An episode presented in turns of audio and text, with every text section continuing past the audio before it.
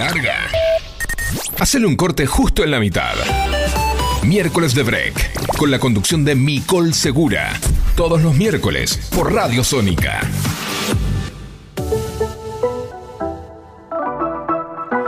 Muy pero muy buen miércoles de break. Nuevamente llegamos a la mitad de la semana y esta es nuestra misión, llegar a la mitad para hacer justo a la mitad de la semana el corte necesario para parar con la rutina en una semana muy intensa. Estamos viendo cómo los manifestantes concentran un operativo en plena ciudad de Buenos Aires. Tenemos un mega decreto que se acerca a las 21 horas del gobierno nacional. Bueno, muchas cosas que la rutina tiende a querer ahogarnos, pero nosotros venimos con miércoles de break a cortar con todo eso para llegar con la energía suficiente a un fin de semana festivo, un fin de semana que se viste de Navidad hasta el día lunes inclusive.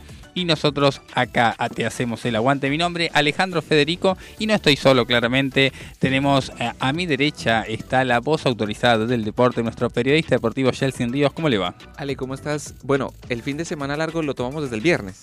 O desde ya. Sí, yo creería que desde el Ya viernes estamos porque en modo navideño, cenas, cierres de grupos, cierres de año. desde septiembre Desde septiembre se siente que viene diciembre. Así es, esa es la frase que nos compartía Jelsin desde sus orígenes, desde sus Desde esa frase es de Colombia para los que nos están escuchando. Un saludo muy especial, bien eh, caluroso, también adelantándole la feliz es, fiesta, la feliz Navidad. Y sí, como decía en la presentación, no solo para acompañarlos durante estas dos horas, sino para compartir también acerca del deporte, porque no termina, pareciera que no termina el año a nivel deportivo en el mundo, claramente, porque sobre todo en Europa se juega inclusive el 23 de diciembre, ¿sabías eso? Y el 25 vuelven a retomar, el 26 vuelven a retomar el fútbol. Claro, porque es algo parecido a lo que nos pasa a nosotros en invierno. En invierno, exactamente. Y también tiene que ver con una cuestión cultural que ellos festejan más poderosamente o más incisivamente es el 6 de enero, el Día de Reyes Magos. El Día de los Reyes Magos. Es algo, que algo no, como no que tan... Re- repercusiona un poco más en el lado europeo, así que bueno, el deporte, todo esto para decirle que el deporte no para, inclusive en Argentina no, porque mañana tenemos, perdón, el viernes juega River frente a Rosario Central por la final de los ganadores del torneo de la liga, de la Copa de la Liga y también de la Copa Argentina. Impresionante todo lo que tenés para compartirnos. Si hablamos de fiestas, si hablamos de deporte, podemos decir que este mismo día, el año pasado, lo que menos pensábamos era en Navidad, en Año Nuevo. ¿Por Nada. qué? Porque Estábamos- estábamos festejando la tercera Copa Mundial. Estábamos festejando la tercera Copa Mundial que coronaba de la mano de Scaloni o la Escaloneta y Lionel Messi. Era el día después. El día después, exactamente, donde se celebraba. Vi un video antes de venir en el almuerzo con mi esposa, que la verdad nos hizo lagrimear un poco. ¿Qué, qué- qué se No, no, es un video muy sencillo eh, en la cuenta de Tagliafico, uno de los jugadores que participó de la final, que se coronó campeón, y quiso abrir un video. Dijo él que no quería ver el video hasta que se cumpliera el primer aniversario. Y nunca había visto la reacción del pueblo y de la gente se Impresionante. sentó a reaccionar con su cámara y un video de lo que hacía la gente, lo- de los gritos, de, las, de los abrazos, de las lágrimas que se, que se derramaron y lo que se hizo justamente cuando Montiel cerró aquella tercera tan anhelada. Exacto, y también tenemos eh, que recordar que el, ca- caía lunes un día como hoy el año pasado y al martes teníamos feriado, feriado para ir a festejar. No, eso me acuerdo que fue también algo histórico para los que nos están escuchando por primera vez y para los que no, No quedó, no quedó el feriado, ¿no? Para, para este año. So- solo sé que se va a declarar o se declaró el 20 como Día Nacional del Hincha Argentino. El Interesante, 20 de diciembre. Pero no me, no me venden un Día Nacional, pero un no te dan feriadito. un feriadito, no, no, no, no. Nada de Mucho eso. menos que arranca un nuevo gobierno, arranca una nueva modalidad de dirigir el país. Pero bueno, metiéndonos en materia, el año pasado más de 5 millones de personas, de seres humanos volcados a las calles de todo el AMBA y la capital bonaerense. Impresionante. Quédate con nosotros porque hasta las 20 horas te vamos a estar haciendo compañía en la operación técnica Facu Selsan. Tira este tema para empezar la primera pausa del programa.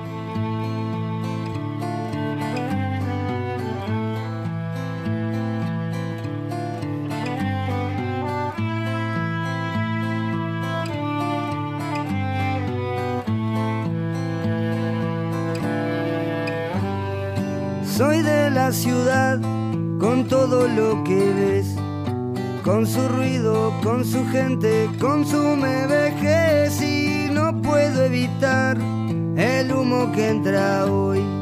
Pero igual sigo creciendo, soy otro carbón, no voy a imaginar la pena en los demás.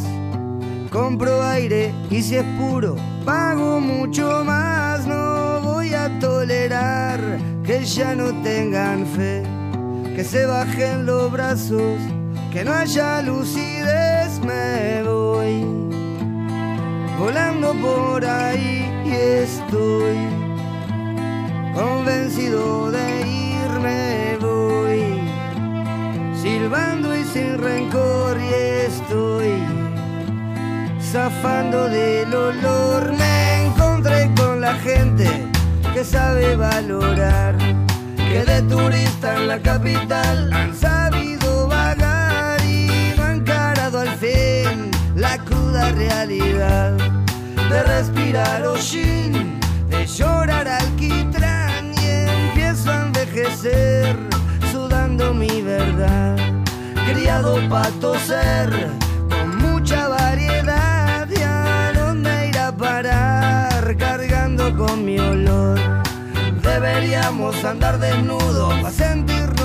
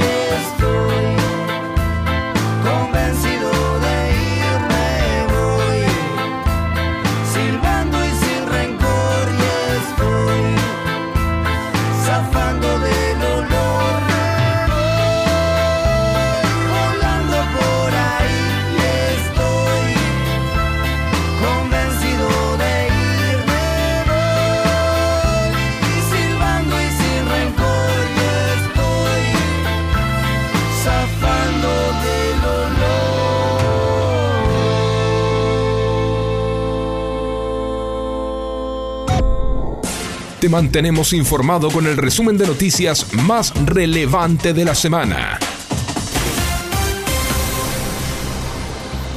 Avanzamos con los principales titulares del diario Clarín del día de la fecha. Cambios laborales y menos regulaciones en un mega decreto. El gobierno busca bajar costos de las empresas y eliminar trámites. Publicará un decreto de necesidad y urgencia que reduciría las indemnizaciones por despido, entre otras cuestiones. El Ministerio de Economía presionó para que no se reduzcan los aportes patronales para no perder recaudación. Hacia las 21 horas de hoy se estará conociendo el contenido oficial del mismo. Ciudad de Buenos Aires llevará una semana limpiar lo que dejó la tormenta. Es el tiempo que estima el gobierno porteño que necesitará para despejar las calles cortadas y los parques que siguen cerrados por la caída de los árboles. Aerolíneas acusa al servicio meteorológico por la rotura de los aviones. La empresa estatal informó que en el temporal se rompieron 20 aviones, 8 de los cuales no pueden funcionar. También dijeron que los meteorólogos oficiales no indicaron la intensidad de los vientos que castigaron a la ciudad el domingo pasado. Seguimos con los titulares del diario La Nación. Milei pidió apoyo a cambio de restituir ganancias, pero los gobernadores del PJ se niegan. El peronismo busca que el jefe de Estado pague el costo político de la medida. Una marcha pone a prueba el protocolo antipiquete. Se realiza la primera manifestación en el centro porteño. El gobierno nacional pondrá hoy en práctica dicho protocolo. Por el momento se desarrolla sin grandes complicaciones. Sin embargo, en este instante acaban de cortar totalmente la 9 de julio y comenzaría un clima de máxima tensión. Bahía Blanca, la ciudad que se debate entre el duelo y la esperanza. En medio de funerales, la ciudad apuesta por la reconstrucción. Hay fuertes muestras de solidaridad entre los vecinos, incluidas la de Manu Ginóbili, que ya avisó que donará fondos para la reestructuración de su ciudad natal. Dale un respiro a la semana y sumate a los miércoles de break todos los miércoles, de 18 a 20 horas, con la conducción de Nicole Segura y el doctor Alejandro Federico. Actualidad, invitados especiales, la columna legal y todas las novedades deportivas de la mano de Yaltsin Ríos. No te lo pierdas. Salgo volando por la ventana y tantos días quedan atrás. Ya no me duelen todas las cosas que ayer me podían molestar. Son cajones que se cierran para que nadie los vea, son palabras que no pude decir. Pero ya no me importa porque nada me toca y no hay nada vivo dentro de mí. Floto en el aire desde esta tarde cuando mi cabeza explotó. Ahora el piso es de nubes y me asomo cada tanto a espiarte desde donde estoy. Y veo vuelo y veo y vuelo. El barrio se ilumina y la noche se hace día, brilla como un árbol de Navidad. Y estoy alto, muy alto, y las luces de los autos que se frenan cada tanto y vuelven a arrancar. Y veo la gente corriendo como una coreografía sin fin. Y vuelo como en una avioneta, el olor a fugaceta que cocina mamá. Y me acuerdo de aquel día en que decías, si pudieras ser un pájaro, ¿qué harías?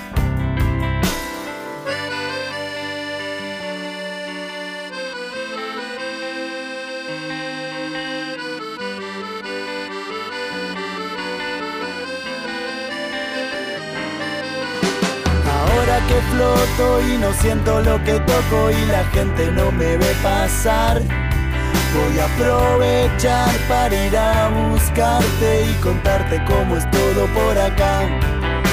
Algunas mañanas pasa la abuela Yolanda y nos vamos juntos a pasear. Y te manda un saludo el marido de Pocha que me juega al ajedrez y no le puedo ganar. Y dale para adelante con el pibe de a la vuelta que a la tarde te pasó a visitar. Yo te sigo esperando porque nada me apura y algún día todos vienen para acá. Y veo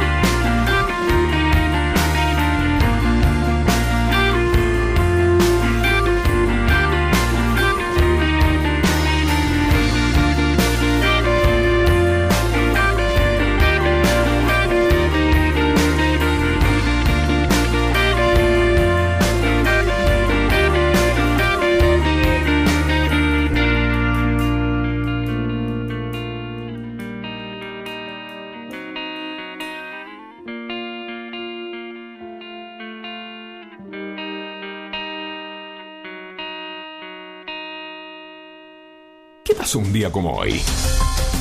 Hacemos historia conociendo el pasado y mirando hacia el futuro. Descubramos juntos las efemérides del día.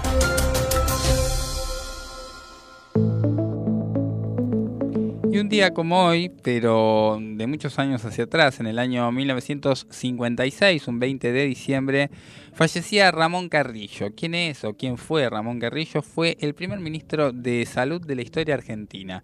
En la ciudad brasileña de Belén do Pará fallecía eh, este señor que había sido precisamente ministro de Salud, un cargo que había creado recién el entonces Juan Domingo Perón cuando tenía 50 años. Había nacido en Santiago del Estero y se recibió en la UBA con medalla de oro, medalla de honor. Especializado en neurología, como ministro apostó desde el año 47 a la medicina preventiva y y también estuvo realizando una serie de tareas legislativas para que se incorporaran normas sanitarias en la vida de los argentinos, como por ejemplo las campañas de vacunación. Además, agrandó la cantidad de camas en los hospitales que pasó de 66.000 a más de 130.000 en ese entonces, gracias a la ampliación y construcción de diferentes centros de salud. Fue ministro hasta el año 1954. También, un día como hoy, un 20 de diciembre, pero del año 1969, en Montevideo, nacía uno de los principales exponentes del nuevo cine argentino, Israel Adrián Caetano. Su debut fue uno de los más promisorios. Podemos dejar de recordar Pisa Birri Faso a cuatro manos con Bruno Stagnaro en 1998. En el año 2002 estrenó Bolivia y Un oso rojo. Luego filmaría Crónica de una fuga acerca del escape de la mansión Seré en plena dictadura y una de las dos versiones del documental sobre Néstor Kirchner. En el año 2017 fue el turno de El otro hermano y así la lista sigue de éxitos y diferentes títulos cinematográficos de la mano de Caetano. Hoy cumple un nuevo año de vida. Y también no podemos dejar de hablar de lo que significa en la Argentina los efectos internacionales de evaluatorios de otros países, porque hablamos de que un 20 de diciembre, pero del año 1994, en México comenzaría a desarrollarse una devolución muy profunda que pasaría del dólar pasar a valer de 3,50 respecto al peso mexicano a 6,50 en un día, o sea, más del 100%, y generaría una devaluación que se conocería como el efecto tequila, que llegaría incluso hasta la Argentina en los primeros meses del año 95, en lo que era en ese entonces el gobierno de Carlos Menem. Bueno, cosas que han sucedido y seguirán sucediendo a lo largo del país y de los diferentes países que nos rodean. Más adelante, hoy tenemos que hablar justamente de una marcha que tiene como principal objetivo, principal causa en el centro de la ciudad de Buenos Aires, algo que sucedió también un 20 de diciembre, pero del año 2001. ¿Por qué hablamos de esto? Porque justamente un 20 de diciembre del 2001 renunciaba Fernando de la Rúa a la presidencia dos años y diez días después de haber asumido un poco más de la mitad de su mandato, la grave crisis económica y la decisión de aferrarse a la convertibilidad como a como diera lugar sellaron el final de este gobierno tan complicado desde su comienzo. En una jornada con represión en la Plaza de Mayo, el exmandatario renunciaba justamente y se iba en el famoso helicóptero de la Casa Rosada. Las jornadas del 19 y 20 de diciembre dejarían un saldo de 39 personas fallecidas por la represión. La renuncia del vicepresidente Carlos Chacho Álvarez, 14 meses antes, hizo que el Poder Ejecutivo quedara acéfalo, justamente luego de la renuncia de De la Rúa, y asumirían una serie de presidentes en menos de una semana, entre ellos, por ejemplo, Ramón Puerta, quien era senador, y luego seguiría Rodríguez Sá y toda la gente que lo acompañó en esa semana de varios presidentes en pocos días. Hoy recordamos precisamente eso, tenemos esta, en esta jornada una, como le decía, una marcha en, el, en, lo que sería el centro de la ciudad de Buenos Aires y esperemos que la tensión disminuya y efectivamente se pueda evitar situaciones similares. También en el año 2001 cambiando la hoja, también un 20 de diciembre, se inauguraba en el barrio porteño de Puerto Madero este puente tan famoso de la mujer. Sorprende justamente porque son 170 metros de largo y 6.20 de ancho y eh, se encuentra sobre uno de sus diques. Fue diseñado por el arquitecto español Santiago Calatrava Valls, representante, representa la imagen de una pareja que baila tango. No sé si usted lo vio, que parecía una pareja tren- que bailaba. El puente de la mujer, perdón. Exacto. No sé por qué dije tren. No. Pero el puente de la mujer sí, eh, te hace la, la forma de un tacón. Me da la impresión a mí. De un tacón de una mujer, puede ser. Sí, bueno, acá dice que en realidad es toda una pareja bailando. Eh, Tal vez vio la parte de abajo. Sí, no, no he visto la Eh, pareja. bueno, eh, es arte. Bueno, arte abstracto, podríamos decir. Podría de- decirse. Del español. Sí, es siendo solidarios con el que lo hizo.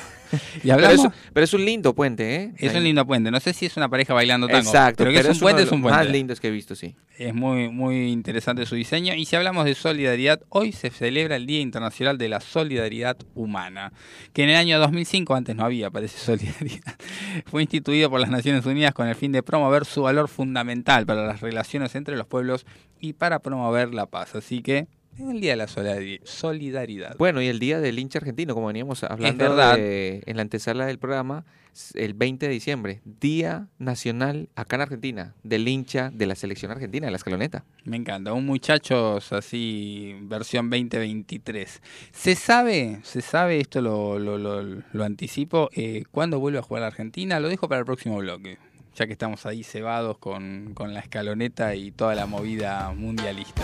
Esto con respecto, antes de irnos al, al corte, quería comentarles que se declara el 20 de diciembre todo por, obviamente producido por, la, por el levantamiento de la copa allá en Qatar por parte de la escaloneta, sino también por debido a la gran movilización que cuando ocurrió este hecho histórico para los campeones de la de la multitud que se aba- abarrotó todas las calles de la ciudad de Buenos Aires. Impresionante.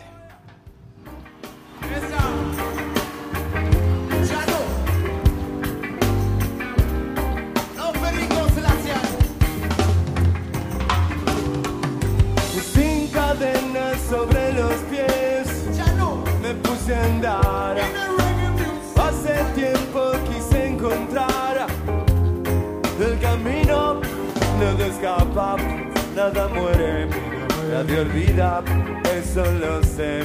Nada escapa, nada muere, nadie olvida, eso lo sé.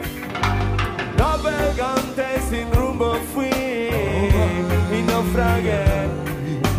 Cada calle, cada rincón fui conociendo y he perdido, he ganado y he sabido defenderme bien. Y he perdido, he ganado y he sabido defenderme bien. Contengo la respiración.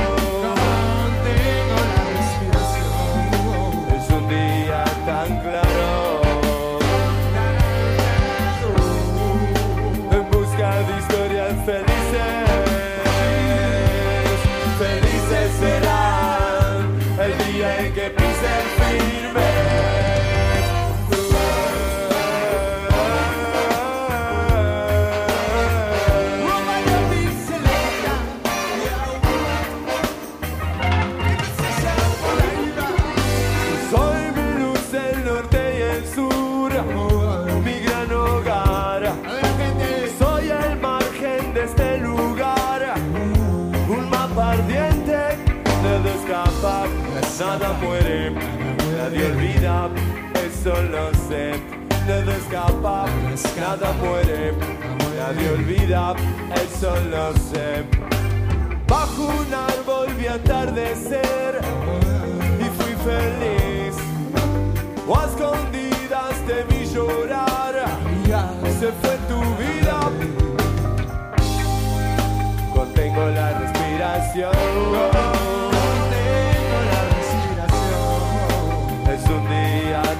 Claro. En busca de historias felices. Felices serán el día en que pisen firme.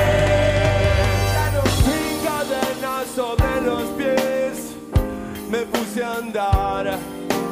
O hace tiempo quise encontrar el camino donde nada muere, nadie olvida, eso lo sé. No se escapa, nada muere, nadie olvida, eso lo sé. Sin cadenas sobre los pies. Sin cadenas sobre los pies. Sin cadenas sobre los pies.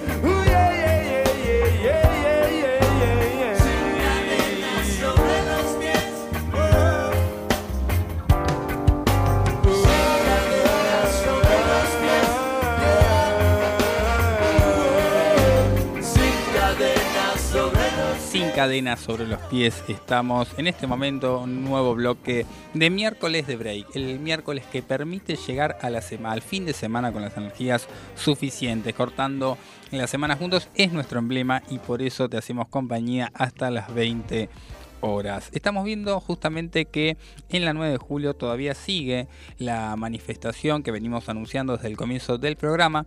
Se había tensionado un poco lo que era el clima debido a que se había cortado totalmente en la 9 de julio. Sin embargo, no hubo grandes complicaciones más allá de las idas y vueltas necesarias para poder evitar que la 9 de julio continúe bloqueada al paso totalmente. Avanzamos con más contenido en miércoles de break y se hizo conocido la semana pasada una noticia que se volvió totalmente viral.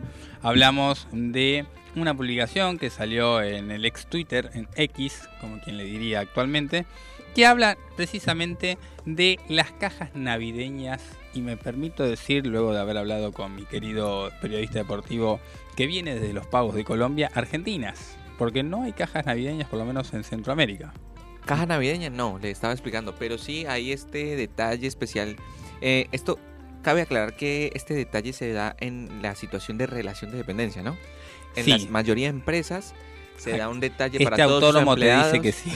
Este auto, claro, to- todos los que hacemos parte de freelance, emprendimientos, etcétera, Te estamos la mirando, regalar a vos. estamos mirando a la gente cómo circula por las avenidas y por las calles a dos manos, ¿no? el Porque no basta y de el uno. subte está lleno de que hay una hay creo que es la semana anterior la semana pasada estaba lleno de Si usted cajas tiene ahí- andando. Si usted tiene ahí de pronto una caja navideña dando vueltas, de pronto se ganó uno en, una- en un sorteo de una rifa y ya tiene la suya. Bueno, en miércoles de break le podemos pasar la dirección de aquí de la Prida, por favor, para que le mande una miércoles de break. Bueno, yo te comento, hace 10 años que trabajo en, en el estudio jurídico y obviamente no me, no me regalo a mí mismo, pero decidí un año armar cajas navideñas. Dije, no puede ser, ya le regalamos a los socios porque nos sentíamos así como desprotegidos ante, ante la Navidad y regalamos. Pero lo que se dio a conocer eh, con una publicación que alcanzó más de 2.7 millones de visitas en la plataforma X, lo que le regalaron a un buen muchacho que trabaja en la fábrica de camiones Ibeco en la ciudad de Ferreira, en Córdoba. Uy, Dios mío, suena bastante gordo y bastante sabroso ese Sí, regalo. un camión le regalaron más o menos. Esa fue la canasta, No, canasta no, no. navideña. La canasta navideña, no, la caja navideña, la canasta familiar. Le dieron una canasta más o menos a esta persona. Mira, te digo lo que tiene. Arrancamos tranquilo, dos Coca-Colas grandes, que ya con lo que salen tenés el valor de la caja completa. Tres vinos, un, dos espumantes, un Campari, un Fernet, un jugo de frutas. La cosa hasta ahí viene todo bebidas. Tres latas de cerveza que son de especialidad, y las, las de que no son marcas comerciales. Y después arrancó con el conte, bueno, dos pan dulces, un budín. Tiene hasta la lata de atún para hacer con la mayonesa, la ensalada rusa, turrones, garrapiñadas, picles. Uy, dos, latas de picles, dos eh, frascos Ese de último picles. ya me empezó a tentar demasiado. Es impresionante. Eh, lata de dos latas de durazno. ¿Esto dónde ocurrió? En la Ferreira, en Córdoba. Ferreira, Córdoba, sí. Y para la empresa Caja de, de, Ibeco. Exacto. Ya Le podemos pedir a Ibeco, currículum. por favor, Ibeco. Y no, no quedó ahí. La caja no es la caja típica. es- Son Ni como siquiera es cuatro una caja. cajas. Para mí es un es un es un cajón. es una traffic. Mira lo que es esta caja. Para los que quieran ver en la publicación en Twitter está. Es una caja gigante y encima tiene un parlante JBL para que pueda pasarse música mientras come todo eso. un parlante le regalaron. Impresionante. Pero que es Esto es real, ¿eh? está chequeado. Está chequeado en la chequeado. Córdoba, Ibeco, en la plataforma de X lo podemos ver, en la, En plataforma Twitter, de X. Como lo quiera- ¿Cómo se llama Ex Twitter. ahora? Ex. Pero se le dice X. Yo Es- escucho es lo más que aburrido del mundo.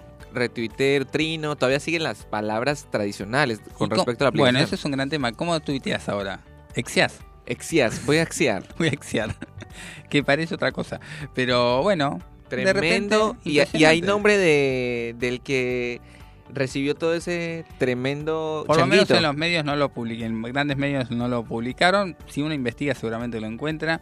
Una caja de bombones, impresionante. Bueno, lo que más me llamó la atención es el atún y la mayonesa. Los picles me Y los encantaron. picles, no, por supuesto, impresionante esto, ¿eh? la verdad. Así que muy bien, Ibeco se puso la 10. Vamos a ver si de repente llegan a las puertas de Acá, Sónica. la Prida, ¿Quién te dice? por favor.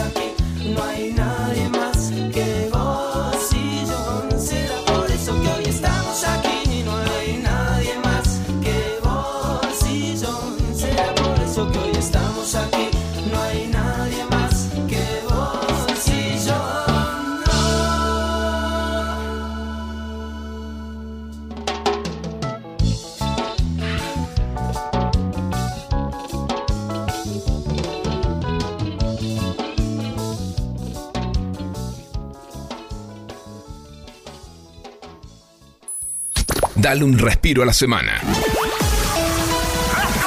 Y sumate a los miércoles de break.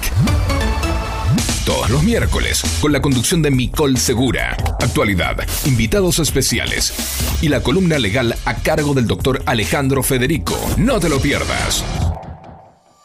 Ujú. 18 horas 52 minutos.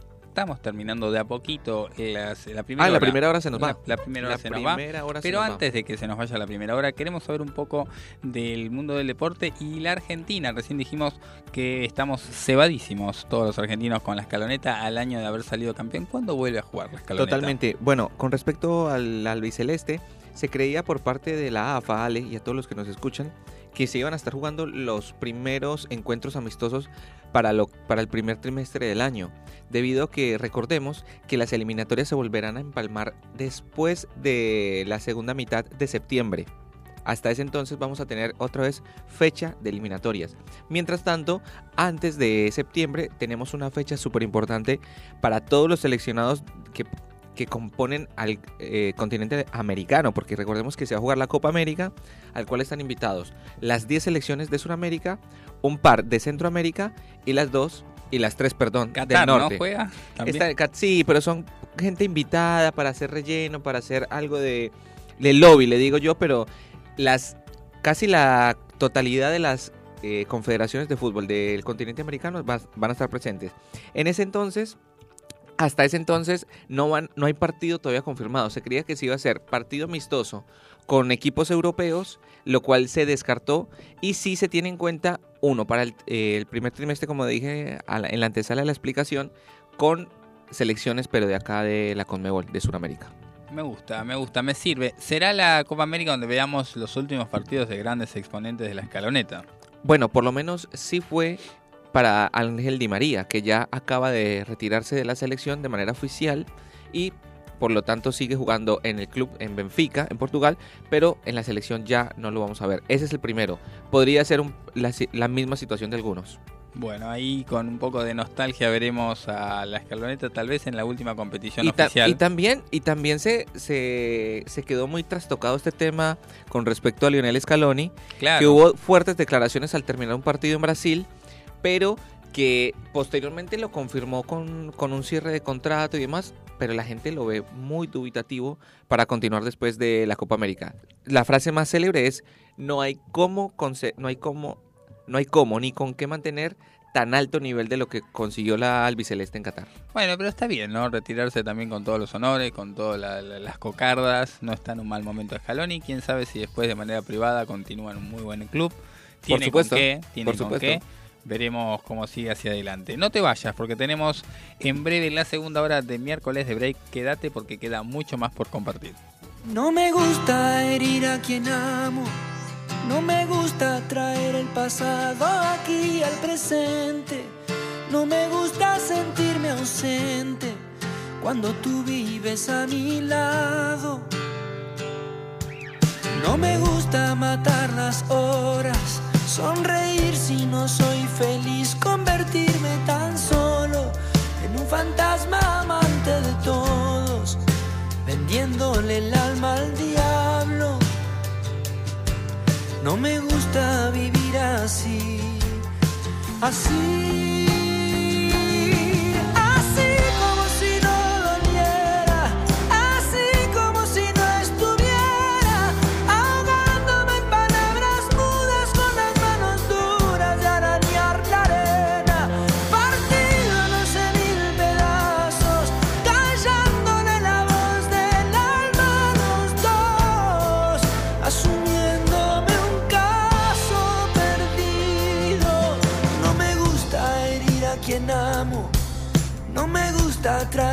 pasado aquí al presente.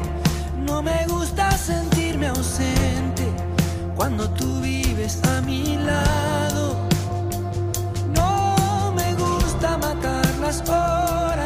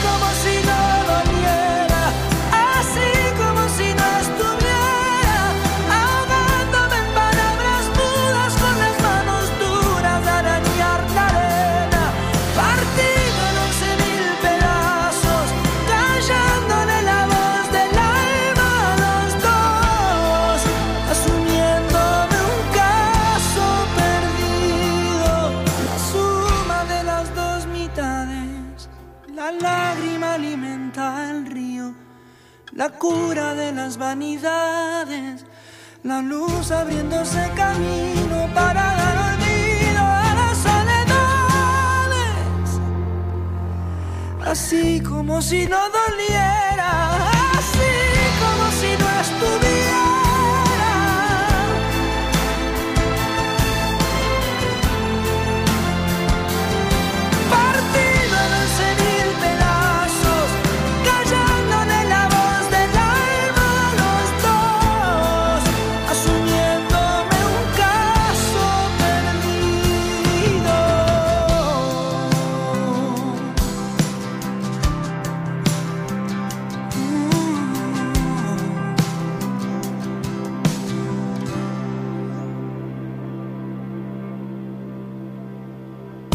Aprovecha a hacer lo que tengas que hacer. Lo que tengas que hacer. Revisar el Face, chequear mail mirar el WhatsApp. En unos minutos estamos de regreso. En FM Sónica. Iniciamos nuestro espacio publicitario. Pasamos la tarde con vos. Sintonizaste Sónica. Desde el partido de Vicente López. 105.9. Buenos Aires Radio Station. Sonidos sónicos en el 1059. Nos escuchamos bien. ¿Sabías que podés disfrutar de los mejores productos lácteos directos de fábrica muy cerca de tu casa? En Vicente López tenemos un Lácteos Luz Azul en Avenida Maipú 558. Siempre con promociones y descuentos exclusivos de esta sucursal para que puedas llevar a tu casa los mejores quesos y fiambres con la mejor relación precio-calidad. Te esperamos en Avenida Maipú 558, Vicente López. De la fábrica a tu mesa, siempre cerca un luz azul. Sanitarios Bronce Sur. Desde hace más de 40 años, ofreciendo soluciones para instalaciones de agua, gas, incendios, bombas, griferías y calefacción. Brindamos atención personalizada y asesoramiento en obras. Somos distribuidores de las principales marcas sanitarias. Envíos a todo el país. Llegamos en 24 horas a Cava y Gran Buenos Aires. Seguinos en Instagram como arroba sanitarios broncesur, en Facebook como sanitarios.broncesur y también en Mercado Libre donde encontrarás los mejores precios. WhatsApp 1557 50 19 25. Sanitarios Broncesur. Experiencia, calidad y confianza. Todos los miércoles, de 20 a 21. Night Music. Con la mejor música de todos los tiempos. Y especiales de tus artistas favoritos. Night, Music. Night Music. Conducen Martín y Guillermo. Night Music. En la noche de FM Sónica. Night Music. Siempre. Con la mejor música. Para vos. El futuro ya llegó a la ciudad. El telepase en la autopista Ilia ahora es telepase sin barrera, sin cabinas, sin detenerte. Adherite en telepase.com.ar. AUSA, Autopistas Urbanas. Canciones. Canciones de cuando grababas desde la radio y el locutor te las pisaba. Pisaba. Tributo a los 90. Perteneciste a una raza Hola, ¿cómo les va? Yo soy Josefina Zócola y los invito a revivir lo mejor de los 90 en dos horas imperdibles. Vamos a rendir tributo a grandes bandas y solistas de los 90 y seguro va a ser emocionante.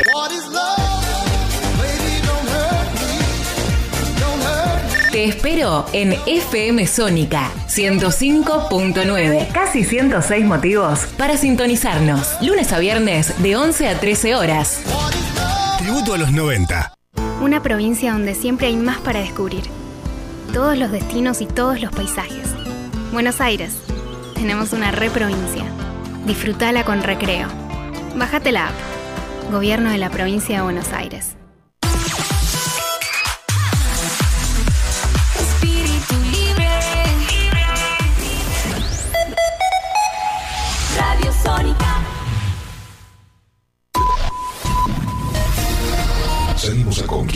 Sentidos.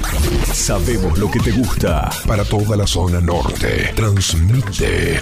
FM Sónica. Casi 106 motivos para sintonizarnos. Sin repetir y sin soplar. Decinos alguna radio que esté buena, que se escuche bien, que suene en todas partes y que te dé lo que querés escuchar. ¿Ya volviste? Nosotros también. Nosotros también. En FM Sónica. FM Sónica. Finalizamos nuestro espacio publicitario. Lo más relevante de la semana del mundo jurídico. Lo encontrarás aquí. Momento Legal. A cargo del doctor Alejandro Federico. Auspicia este momento. Litigar. Estudio jurídico. Urgencias penales. Derecho de familia. Derecho laboral y accidentes de tránsito. www.estudiolitigar.com.ar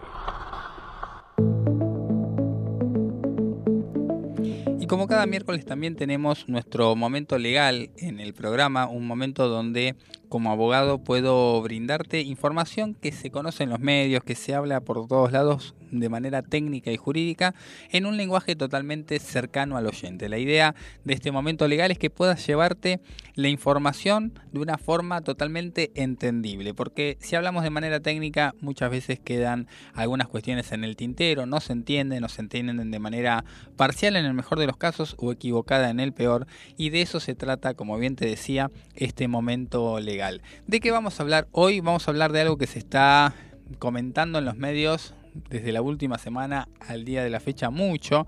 No es un tema inédito, siempre se ha hablado en la Argentina desde el año 94 a la fecha y es precisamente sobre los decretos de necesidad y urgencia. ¿Qué es un DNU? ¿Qué, ¿Por qué aparecen? ¿De qué se trata? Hoy vamos a conocer a las 21 horas el mega decreto de necesidad y urgencia, como se lo titula, que va a realizar el gobierno de Javier Milei. ¿Cómo puede ser que un presidente pueda generar una cantidad de reformas legislativas? ¿Por qué se tienen que dar? Y bueno, vamos a hablar exactamente de eso. Para eso hay que remontarse al año 1994 donde tuvimos la última reforma constitucional. Recuerden que la constitución se reformó en diferentes oportunidades y la última fue justamente en el año 1994, donde se reglamentó la posibilidad, o mejor dicho, aparece en la Constitución la posibilidad de que el Poder Ejecutivo realice otro tipo de decretos diferentes a los que ya hace, porque decretos es una modalidad de legislar que tiene el Poder Ejecutivo internamente. Uno puede ver que el Poder Judicial tiene sus respectivas normas internas, el Poder Legislativo a través del Congreso realiza las leyes y el Poder Ejecutivo internamente para organizarse a sí mismo, para poder realizar eh, la normativa interna, realiza decretos que son los decretos ah, comunes y corrientes del Poder Ejecutivo. Sin embargo, ante situaciones de, como bien dice la palabra, necesidad y urgencia, aparecieron estos DNU que están reglamentados en la Constitución Nacional y en la Ley 26.122. ¿Qué pasa con esto? ¿Por qué son tan importantes? Bueno, la realidad que un decreto de necesidad y urgencia puede tratar sobre cualquier tema que incluso le corresponda al Congreso de la Nación y lo puede hacer de manera expedita, rápida y tiene un mecanismo. Lo que no puede hacer es hablar sobre materia penal, por ejemplo, materia tributaria, que tiene que ver con los impuestos precisamente, o materia electoral y de regímenes de partidos políticos. ¿Por qué? Por lo que se trata de evitar es que mediante estos decretos se pueda invadir en relación al derecho penal, crear delitos, perseguir a opositores, que cambien de impuestos y de esa manera que no haya un control correcto de parte de lo que sería el Congreso para ciertas cuestiones tributarias y lo mismo con la competencia electoral, ¿no? que de repente por medio del presidente en turno se modifiquen estos temas tan importantes y tan delicados en la distribución del poder en la República Argentina. Ahora bien, cuando hablamos de la emisión, el dictado de un decreto de necesidad y urgencia, no solamente tiene que firmarlo y hacerse responsable el presidente, sino también todos los ministros que forman el gabinete y también el jefe de ministros. Tienen que firmar todos. Y esto no significa, bueno, te firmo un autógrafo y ya está, sino que se hacen responsables por lo que ese decreto establece. Y acá es donde aparecen los efectos de estos decretos, como el que vamos a conocer hoy a las 21 horas por cadena nacional. El decreto va a tener lo que, lo que significa un efecto una ejecución automáticamente desde que sale emitido y publicado en el boletín oficial. Es decir, que ese decreto va a tener la posibilidad de entrar en vigencia en el momento y va a surgir los, e- surtir los efectos desde ese momento en adelante que dice ese decreto. Sin embargo, en un plazo no mayor a 10 días, tiene que ser dirigido a una comisión bicameral del Congreso, es decir, al mismo Congreso, para que justamente lo, trate y lo convierta en una ley que luego va a estar como una dejar, dejaría de ser un decreto y terminaría siendo una ley emitida por el Congreso. Ahora, para que eso suceda, en el Congreso tiene que haber acuerdos, es decir, tienen que lograr las mayorías que corresponden tanto en la Cámara de Diputados como en la Cámara de Senadores. Si el Congreso en alguna de sus cámaras rechaza este decreto, efectivamente se va a derogar el mismo, pero durante esos 10 días máximo que duró la, ejecución del decreto, todo lo que haya pasado en ejecución de ese decreto es válido. Es decir, que es importante porque todas las consecuencias desde que sale el decreto hasta que llega al Congreso, todas las consecuencias legales son válidas, no desaparecen. De hecho, para eso existe, si no sería solamente un proyecto de ley que llega al Congreso de parte del Poder Ejecutivo. De esa manera, vamos a estar frente a una gran cantidad de reformas y derogaciones que van a surtir efecto desde el momento en que se publique en el boletín oficial, lo más probable en el día de mañana. Esta noche se comunica, en el día de mañana lo más probable es que salga ya las, se podría decir, las consecuencias de la aplicación del decreto del gobierno del día de hoy. Y durante el máximo de 10 días van a tener plena vigencia, más allá de que el Congreso después no lo acepte o lo modifique. Ahora bien, si el Congreso, como bien decíamos, lo permite, le, permite continuar vivo al decreto, es decir, lo, lo- lo autoriza, votan con mayorías tanto la Cámara de Diputados como la de Senadores, ese decreto va a tener fuerza de ley y efectivamente dejará de ser un decreto de necesidad y urgencia y pasará a ser una ley emitida por el Congreso. Así que esto es un poco el contexto de lo que va a suceder en las próximas horas a nivel país. Se habla de una derogación de la ley de alquileres, por ejemplo. Esto lo confirmó eh, el gobierno en el día de hoy, que va a estar incluido dentro de este mega decreto la derogación de la ley de alquileres y seguramente se podrá ver qué es lo que queda más allá de que la ley esté derogada, qué es lo que va a quedar vigente, eso se estará aclarando en las, próximos, en las próximas jornadas. Lo que significa, y esto siempre lo decimos, tocando un tema tan delicado como lo son los alquileres en la, en la Argentina, significa que los contratos que estén vigentes al momento del decreto de necesidad y urgencia, si llegara a contener esto que entiendo yo está confirmado, siguen vigentes como estaban firmados. Solamente va a afectar a los contratos que se firmen desde la vigencia del decreto hasta su posible derogación con lo cual los contratos que surjan durante los 10 días iniciales del decreto de necesidad y urgencia van a tener la normativa que incluya este decreto. Luego veremos qué pasa con el Congreso, si existe alguna modificación, si se vuelve hacia atrás y volvemos al régimen que tenemos en el día de hoy, pero eso quedará en manos del Congreso en sesiones extraordinarias. ¿Por qué extraordinarias? Porque ya finalizaron las ordinarias y recién comenzarían las ordinarias de vuelta en el Congreso en marzo del año que viene. Y ahora nos queda ver quiénes son los que más usaron decretos a lo largo de sus gobiernos, decretos de necesidad y urgencia. Les tengo una noticia. Primeramente, hablamos hoy de que en el año 94 aparecen en la Constitución Nacional estos decretos. Sin embargo, ya se usaban desde antes, solo que no eran de nivel constitucional. Uno de los que primeramente los usó fue el presidente Raúl Alfonsín, que en sus cinco años y medio de presidencia solamente dictó seis decretos, o sea, a razón de 1.1 por año. El último de ellos fue justamente al momento de dejar su cargo que declaró el estado de sitio en todo el país en medio de los saqueos y disturbios ocasionados en la ciudad de Rosario en un contexto de hiperinflación. Fue el que menos usó, pero acá hay una estadística del 83 al 19, una estadística que fue en base a los, datos del Ministerio de Justicia de la Nación por el medio web que se llama chequeado.com, que establece que hasta el 2019 el que menos usó por año fue Raúl Alfonsín. Después le siguió Cristina Fernández de Kirchner con 10.3 decretos por año, es un promedio. Macri con 15.5, Menem con 27.3 decretos por año De la Rúa con 30, número redondo, 30 decretos de necesidad y urgencia por año. De la Rúa, recordemos que estuvo, hoy lo hablamos en las efemérides, tan solo dos años y 10 días, o sea que le metió 60 decretos en, en- en muy poco tiempo. Néstor Kirchner subió pues, la cantidad de decretos de necesidad y urgencia emitidos por año a 53.1 decretos de necesidad y urgencia realizados y quien se lleva a la cocarda el ganador de, de los decretos de necesidad y urgencia es Eduardo Dualde con 111.4 decretos por año, decretos de necesidad y urgencia. Veremos qué pasa con Javier Milei y los decretos que comenzarán o no. Vamos a ver. Este es el primero que va a sacar en la jornada de hoy. Seguimos con más miércoles de break, que queda mucho por compartir.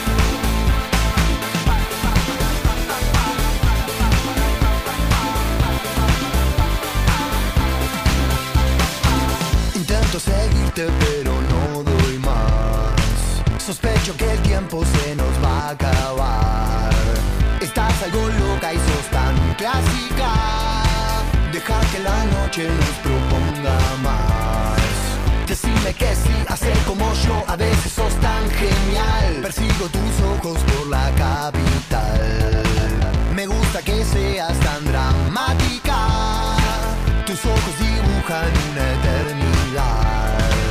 Y está muy bien así, por hoy no pienses más. Yo sé que lo necesitas. Me quedo con vos, yo sigo de largo, voy a buscarte.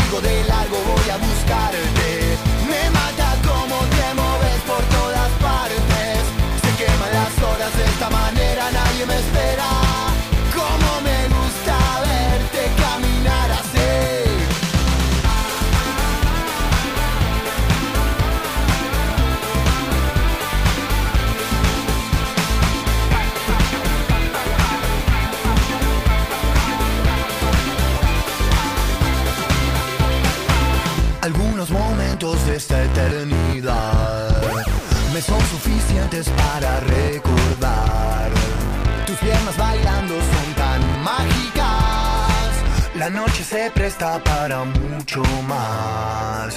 Y está muy bien así. Por hoy no pienses más. Yo sé que lo necesitas. Me quedo con vos, yo sigo de largo, voy a buscarte. Qué noche mágica, ciudad de Buenos Aires.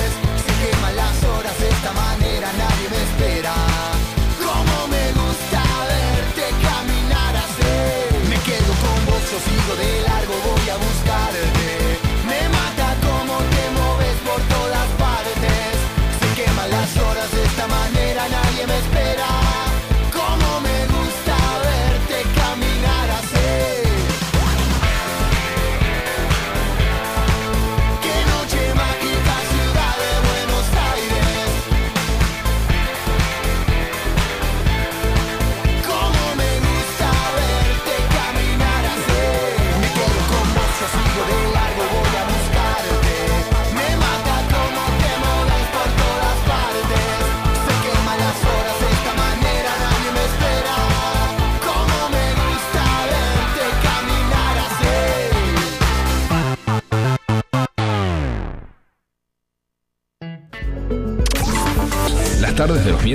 Ya no son las mismas.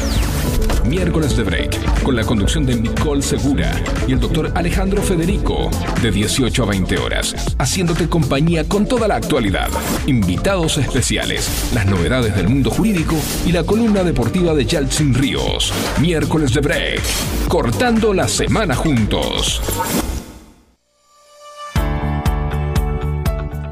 19 horas 17 minutos. Vemos en imágenes de los principales medios de comunicación, entre ellos Crónica, que ya comenzó el desarme de lo que fue la movilización desde las 16 horas en adelante en el centro de la ciudad de Buenos Aires, más precisamente en la Plaza de Mayo. Desde el obelisco de la Plaza de Mayo fue el itinerario que tenían las diferentes organizaciones que realizaron esta movilización, precisamente primeramente en conmemoración de lo que sucedía en el año 2001, en, los en el día 19 y 20 de diciembre respecto a la salida del gobierno abrupta de Fernando de la Rúa, pero también en muestra de disconformidad con el gobierno de Javier Milei y el protocolo de que se conoce como el protocolo anti-piquetes. No hubo grandes complicaciones, hubo dos detenidos, un policía herido, que no es poco decir, pero que no generó una realidad más grave. Se hablaba de que podía haber represiones mucho más fuertes por parte de las Fuerzas Armadas, sin embargo, más allá del control de la manifestación en sí y de posibilitar en su mayoría la circulación por la ciudad de Buenos Aires, no hubo grandes complicaciones. Hablamos de dos detenidos, algunos medios indican que puede existir un tercer detenido también. Lo que se sabe es que precisamente estas dos personas fueron detenidas, arrestadas en Diagonal Norte y en Diagonal Sur, y el delito por el cual se los acusa es por haber agredido a personal policial. Uno de ellos hirió en Diagonal Norte y Maipú con un arma blanca el brazo de un policía de la ciudad. El otro fue detenido por disturbios y agresión, argumentaron los diferentes voceros de las movilizaciones de, de, la izquierda, que es justamente de los partidos de la izquierda que estuvieron principalmente en esta marcha. ¿Qué dice el protocolo anti? ¿Cuáles son los puntos principales del protocolo anti-piquetes? Porque esto es importante. Se supone que hoy se aplicó, se dijo que se aplicó, parecería que no, no del todo pero lo que indica principalmente es que las cuatro fuerzas federales, más el Servicio Penitenciario Federal, van a intervenir frente a cortes, piquetes o bloqueos totales o parciales de acuerdo a los códigos vigentes y si hay un delito en flagrancia, es decir, que está siendo cometido en ese momento, podrán intervenir de manera inmediata. Es uno de los primeros puntos de este protocolo. Hoy se vio una gran, una gran se podría decir, logística de lo que es el, el, el, desarme, se podría decir, o mejor dicho, la, estructuración de toda la gente que forma parte de la gendarmería, la policía de la ciudad, la policía federal y demás fuerzas federales, que efectivamente se desarrolló bastante, de manera bastante rápida y a lo largo y ancho del centro de la ciudad de Buenos Aires. Por otro lado, se indica que va a haber excepciones para lo que tendrían que ser con eventos religiosos, sociales o deportivos, es decir, que podemos, si de repente hay una cuarta estrella, te puedes ir al obelisco, no va a haber protocolo antidisturbios, eso es importante saberlo. Se indica también que serán identificados los autores, partícipes, cómplices o instigadores de las marchas y piquetes. Los vehículos que no tengan mm, autorización o estén fuera de las normas de tránsito también van a ser identificados. Y eh, dos cosas interesantes. Si participan niños, niñas o adolescentes en la concentración, se va a comunicar a la protección de, los, de lo que sería el defensor del niño o la organización que corresponda para que puedan ser protegidos en caso de que tengan que estar en horario escolar o que no, no estén en esas inmediaciones. También se le va a dar aviso al juez competente en daño ambiental si quemaran lo que serían cubiertas o si existan diferentes situaciones dañinas al medio ambiente. Y se remarcó que los efectivos emplearían la mínima fuerza necesaria y suficiente, graduada en proporción a la resistencia opuesta por los manifestantes. Hoy no vimos, por lo menos a primera vista, grandes complicaciones. Veremos cómo se da hacia adelante. Pero tenemos también otra cara de lo que es este programa, que no solamente hablamos de los disturbios en lo que es el centro de la ciudad de Buenos Aires, sino también lo que se viene en la columna deportiva de la mano de Chelsea Ríos. Después de la pausa vamos a estar teniendo las novedades del mundo deportivo de la mano del señor Chelsea Ríos. Así que no te vayas, tenemos hasta las 20 horas para seguirnos con más miércoles de break.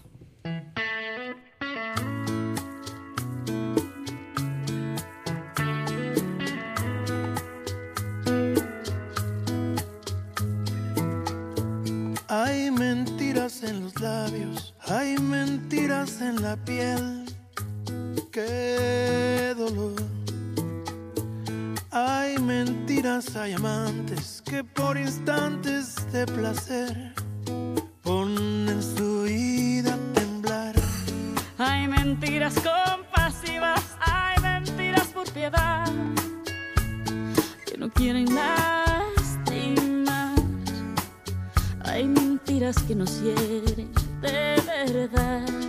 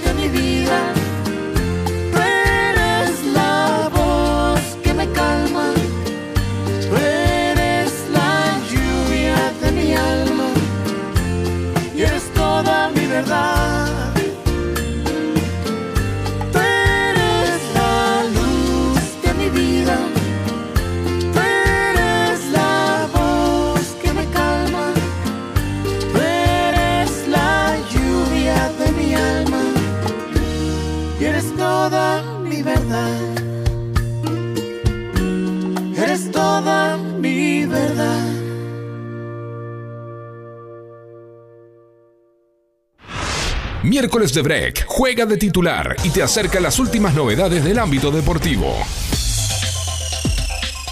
Novedades del ámbito deportivo, como lo dice la cortina, para llevarles a cabo a ustedes lo que tiene lo más fresco, lo que sucedió también el fin de semana, porque hubo cuestiones bastante relevantes para todos en el mundo del deporte y abarquemos primeramente con lo, lo que sucedió ahí en la casa del conjunto Ceneice, en la Boca, porque se pudieron poner de acuerdo con respecto a las elecciones, que habían denuncias, habían fiscales, había una cuestión legal de por medio para no poderse llevar a cabo y ahora sí se pudieron llevar, se pudieron hacer reales la democracia dentro del conjunto Ceneice y lanzó un resultado bastante esperado, si se quiere, pero también se, se dio un resultado que, que no, no lo esperaba sobre todo la oposición.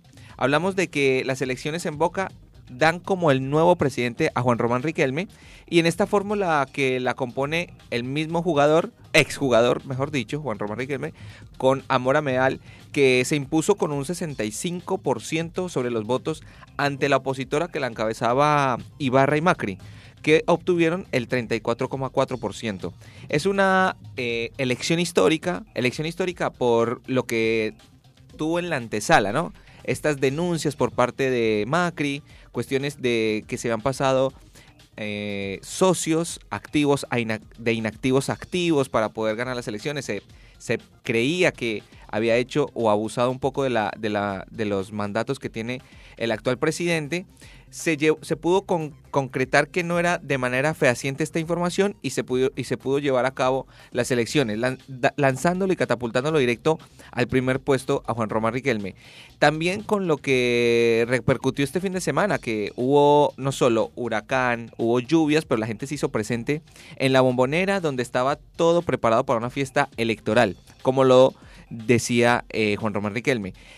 Este, esta victoria que obtiene el mismo, el actual presidente, también catapulta a Boca Juniors al ser histórico en toda la Argentina, por obtener la mayor cantidad de votos en todo el país para, para elegir un presidente.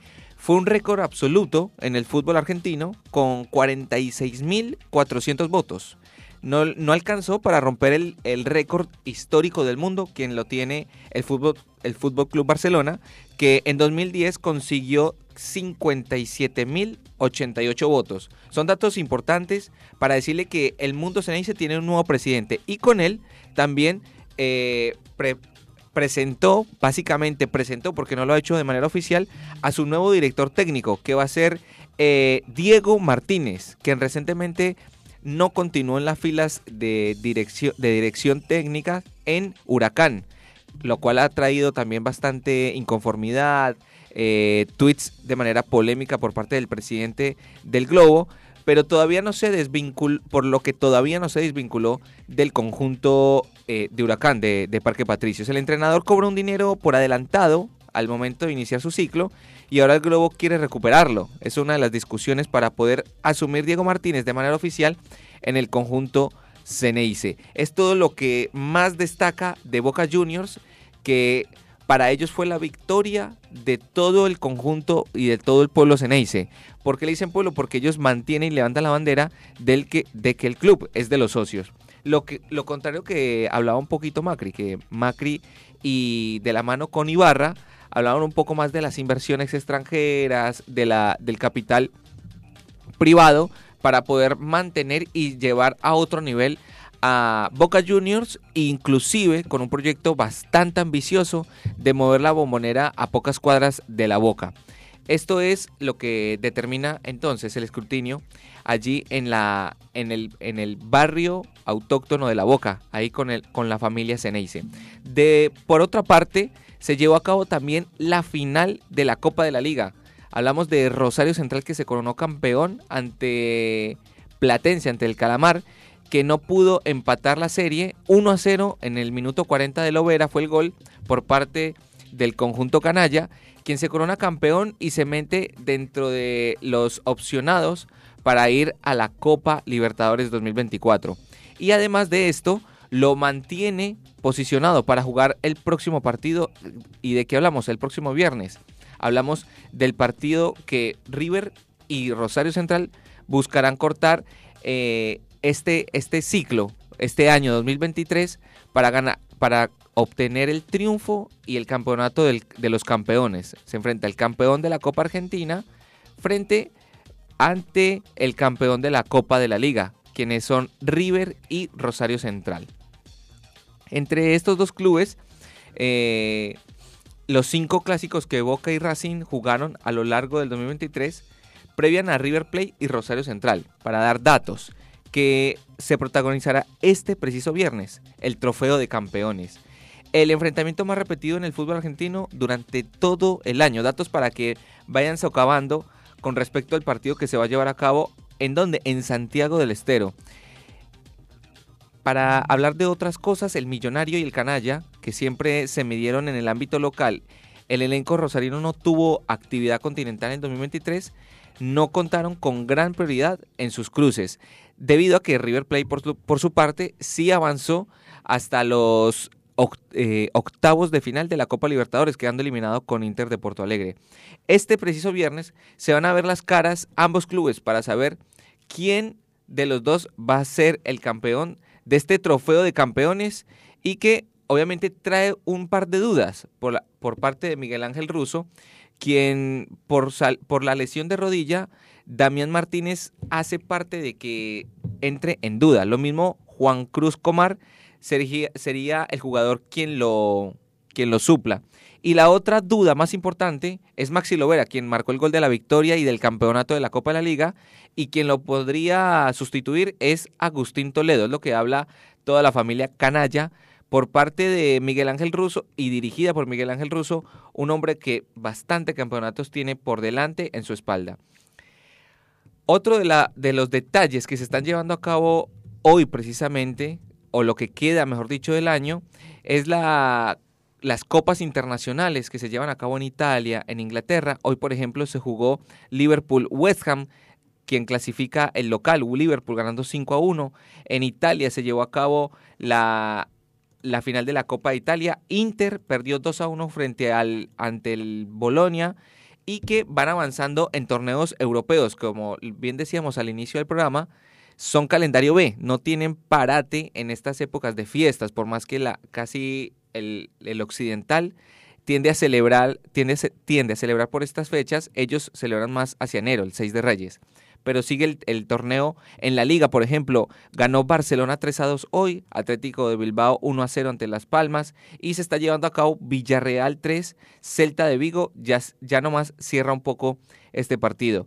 En la Bundesliga, Unión de Berlín ganó 2 a 0, Heldenheim ganó 3 a, 3 a 2 frente a Friburgo, Bayer Leverkusen 4 a 0 frente al Bochum, Frankfurt 2 a 1 al Borussia Mönchengladbach y Stuttgart ganó 3 a 0 ante Augsburg de Alemania. Estamos hablando de todos estos equipos que se llevan a cabo durante esta tarde. Y para nombrarles detalles con respecto que hablábamos en una antesala en un Día Internacional del Argentino, hablamos de Messi y tenemos que hablar, como hablamos de Messi, del Inter de Miami, que ya tiene fechas para avanzar y comenzar su recorrido por este 2024. Y tenemos que hablar del 15 de febrero, que se va a llevar a cabo un partido histórico, histórico por varios ámbitos. Primero para Newells, que va a ser su primer eh, partido amistoso de fogueo antes de pretemporada, o perd- perdón, posterior a la pretemporada, lo va a hacer en Miami.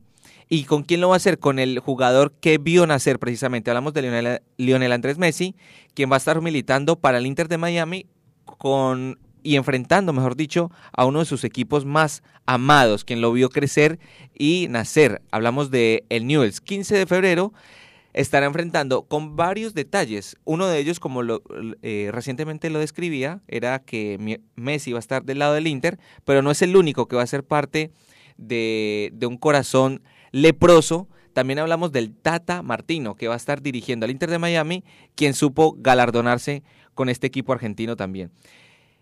La MLS confirmó su calendario y cuándo volvería a jugar entonces eh, esto, este equipo, el Inter de Miami, que va a ser el 15 de febrero, y el 24 del mismo mes lo hará de manera oficial en su torneo local. Cerramos en- de esta manera la información de lo más actual, de lo más cercano al mundo deportivo acá en miércoles de break.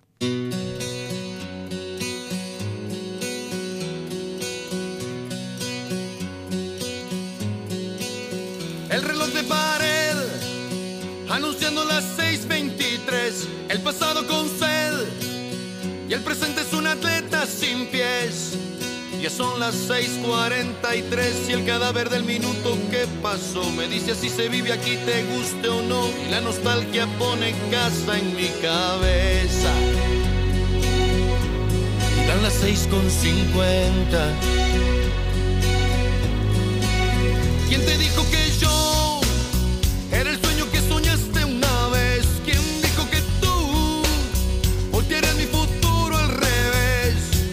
Ya son las 7:16 y el cadáver del minuto que pasó me dice tu estrategia te arruinó. No queda más que ir aprendiendo a vivir solo.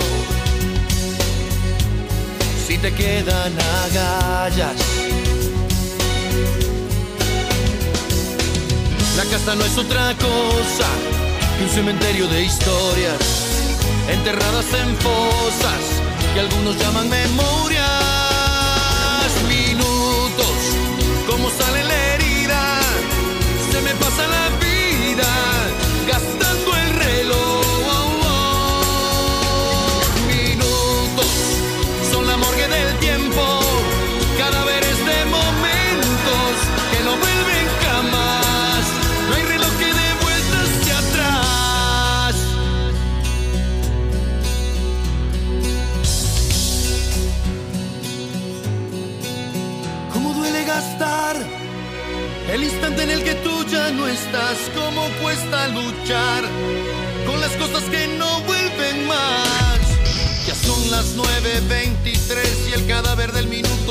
Pasó se burla de mis ganas de besar la foto que dejaste puesta en el muro.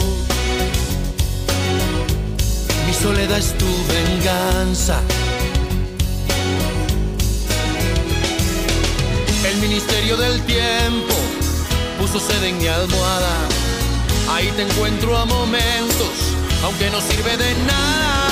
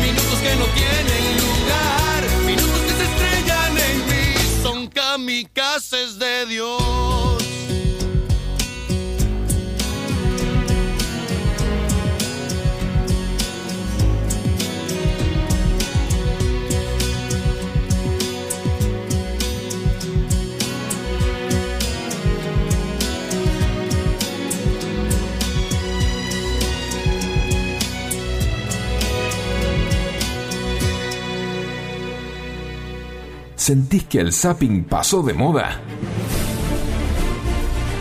Te acercamos todas las novedades en series y películas de los principales servicios de streaming y la gran pantalla. Tenemos el mejor plan. Mira lo que hoy te recomendamos para ver.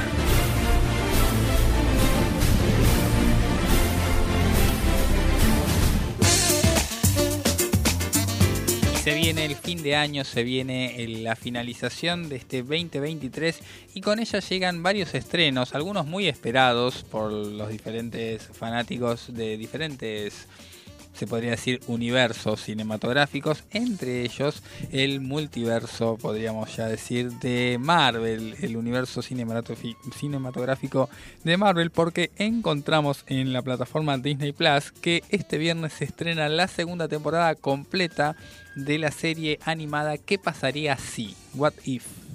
Que ha sido un éxito a lo largo de su primera temporada, pocos capítulos, pero que vinculan con todo el resto de películas y series que forman parte del universo cinematográfico, como decíamos, de Marvel. Acabamos de ver cómo la semana pasada, la anterior semana, a la semana pasada, terminaba la emisión del último capítulo de Loki, segunda temporada, y ahora ya tenemos más material para disfrutar de la mano de Disney Plus. Pero no es lo único que se estrena a lo largo de las plataformas porque por ejemplo te cuento que Netflix también llega este viernes la película Top Gun Maverick la segunda entrega de eh, nuestro querido Tom Cruise que rompió toda la taquilla cinematográfica, estuvo muchas semanas en el cine y todos dijeron que la verdad daba como una joyita. El- el- todos los, los tiempos, la forma en que se filmó, la fotografía, hablaban de un blockbuster perfecto. ¿Se acuerdan de Block- ¿Te acuerdas de Blockbuster? ¿Llegó Blockbuster a Colombia? Sí, claro que sí. Y totalmente. era de ir a buscar ahí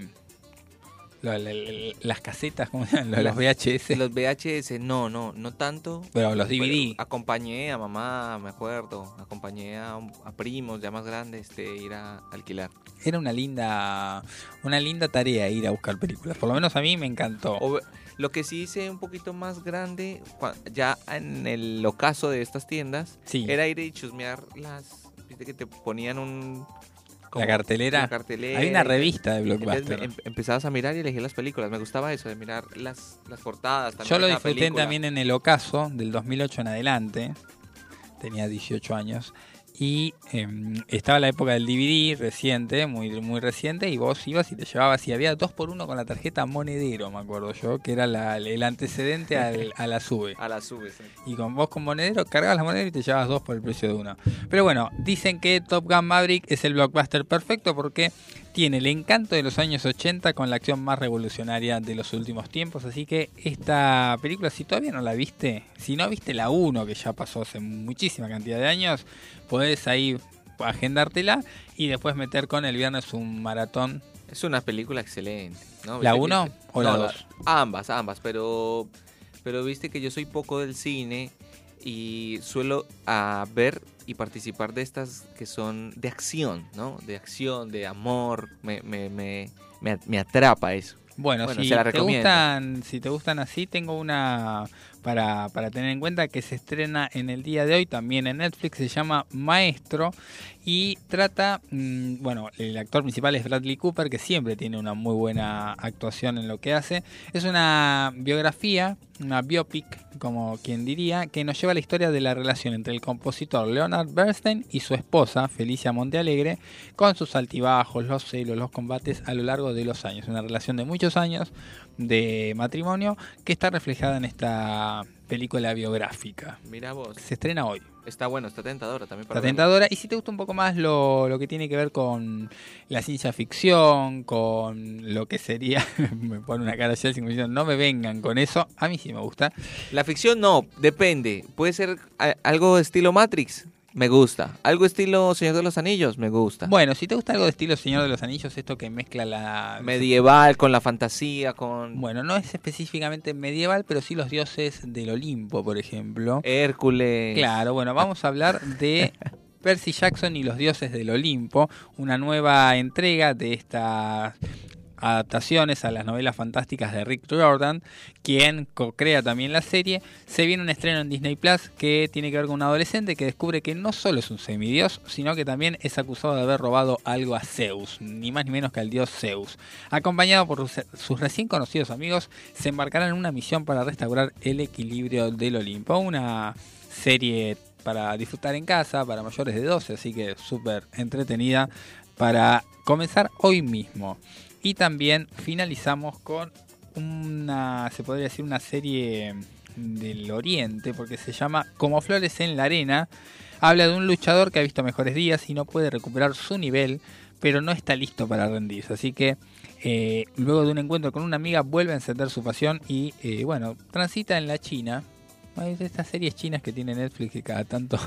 No, y sabe que yo lo veo como más ponderado a el continente asiático en, en las plataformas digitales de películas, ¿no? Sí, miento, no es Coreanos, china, corea- coreana. eh, te iba a decir justamente porque es el coreano el que más ha preponderado ahí un poquito. Bueno, los Juegos del Hambre la rompió. eh, perdón, los Juegos del Hambre no. La, Del calamar. la Juegos del Calamar la, la rompió. Parasité también. Sí, bueno, ganó un, ah, ganó un Oscar. Ganó un Oscar y fue nominada a varios más. Bueno, interesante toda la, la Los mecánica. coreanos ahí. Sí, sí, sí, sí. Me, me ¿Sabe encanta. que el coreano tiene histórico? No, no tengo tiempo para contarles, pero sí con mucho, con mucho ímpetu y muchas ganas de estar copiando todo lo que ocurre del lado occidental. Estados Unidos, Hollywood más exactamente. Por supuesto, bueno, grandes em, mecánicas industriales de, de cine que, que se activan ahí, tanto como en la India también, otro, otro motor de, de cine. Seguimos con la última parte de miércoles break. No te vayas, que todavía queda un poquitito más de este break. Blessings to every girl whenever ramp with man feelings. I you me wine, I'm yeah, baby. Hey yo, Jatra, guayna, guayna. I'll be on the drum. Debo confesar, ahora estoy buscando algo más, una razón para volverme a enamorar. Quiero una chica, quiero una ya. El amor de mi vida, una que pueda amar. Quiero una chica, quiero una ya, quiero una mujer que sea muy especial, quiero una dama que me sepa amar. Y por supuesto que se sepa mañana, oye. Quiero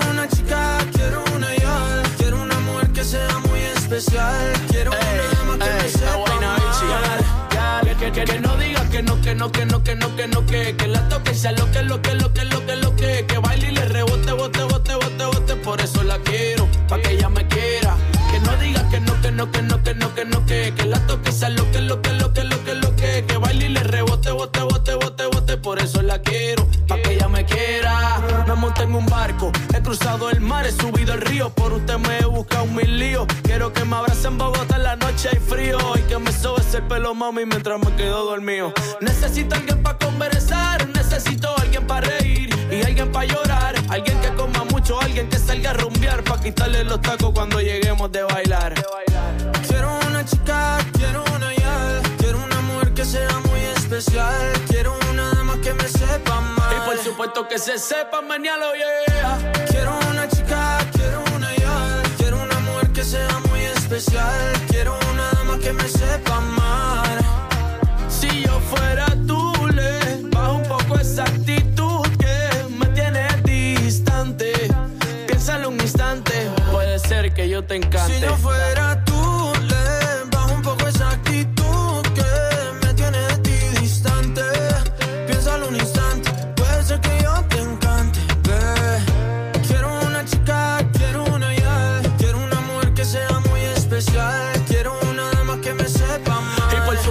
se sepa mañana, yeah. Quiero una chica, quiero una ya, quiero una mujer que sea muy especial, quiero una dama que me sepa amar. Y por supuesto que se sepa mañana, yeah. Y así llegamos hacia el final de este miércoles de break, la anteúltima semana del año, a un paso de la Navidad y a dos pasos del año nuevo para dar vuelta a la hoja y comenzar una nueva temporada que también te vamos a estar acompañando. No, no solo se acaba miércoles de break hoy, sino que ya le podemos decir a ustedes, los que nos escuchan del otro lado de regreso a su casa o yendo al trabajo, felices fiestas y feliz Navidad. Exacto, exacto, exacto. ¿Cómo, cómo pasamos la Navidad? en Comiendo, Argentina? absolutamente. Comiendo a full. Comiendo, Eh, no hay, no el hay na- mañana. ¿La Navidad es la del Viteltoné o es ambas fiestas? Sí, no, ambas fiestas. Viteltoné a full. A full, ensalada de fruta a full. Qué raro que para esa época no eso- son pocas las partes donde hacen tanto asado, ¿no? O sí es- no, no, no, no, el asado también va como... El siento que, ahí, siento que ahí como que hay una pausa del asado porque No. consumen asado de enero a, noviembre. No, no, a diciembre también. Agregalo ahí también, porque un buen asadito. Siento que ahí está el pan dulce, el vitel toné, eh, Ensalada rusa. ensaladas eh, frías como la ensalada Waldorf o la ensalada rusa. No, no, no, no le vengas a una ensalada Waldorf en Navidad, es la Eh, ensalada rusa. Bueno, coleslaw. Tampoco, no, no, todo, todo eso no. Es una ensalada fría para acompañar estas ser, fiestas. ¿Qué más? El turrón, El turrón, la garrapiñada, la garrapiñada, el espumante. el espumante, sí, por supuesto. Todo, todo lo que sume va, va a venir bien. Bueno, ¿cómo lo pasa usted? El matambre. Ah, el matambre, mira eso. Sí, el arrollado, el El pionono. arrollado. Bien, esas son cosas bien autóctonas de acá. ¿Y usted con qué lo va a pasar? Con todo eso junto. ¿Con qué lo va a pasar? Con una con un En bidón de familia, Un bidón de agua porque... para bajar toda esa comida. Sí, por supuesto. Parece que no va a ser tan, tan cálida la Navidad de este año como lo fue también el año pasado. Cálida que- con respecto a, a la clima. temperatura, claro, exactamente. Que- qué, qué- qué tenemos en, en el, en el estado del tiempo. Bueno, te comento, el, eh, te comento por lo pronto lo que tenemos hasta el día domingo, que es el 24, que es la víspera.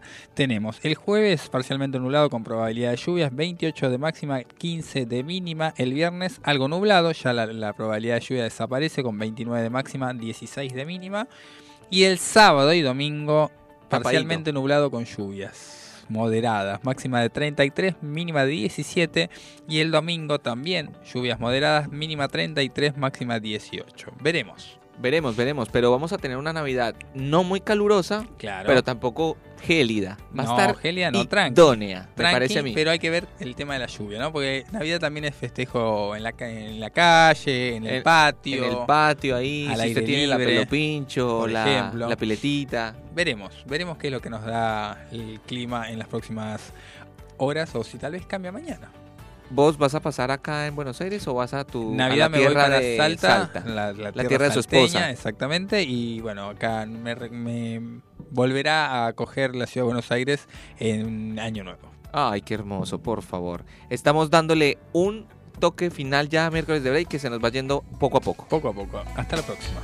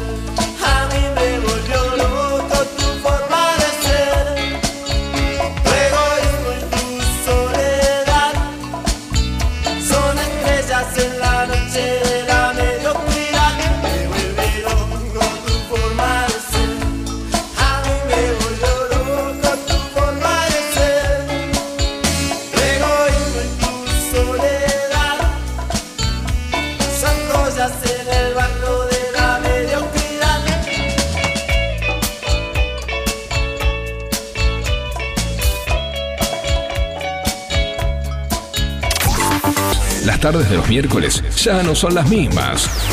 Miércoles de Break, con la conducción de Nicole Segura y el doctor Alejandro Federico, de 18 a 20 horas, haciéndote compañía con toda la actualidad, invitados especiales, las novedades del mundo jurídico y la columna deportiva de Yaltsin Ríos. Miércoles de Break, cortando la semana juntos.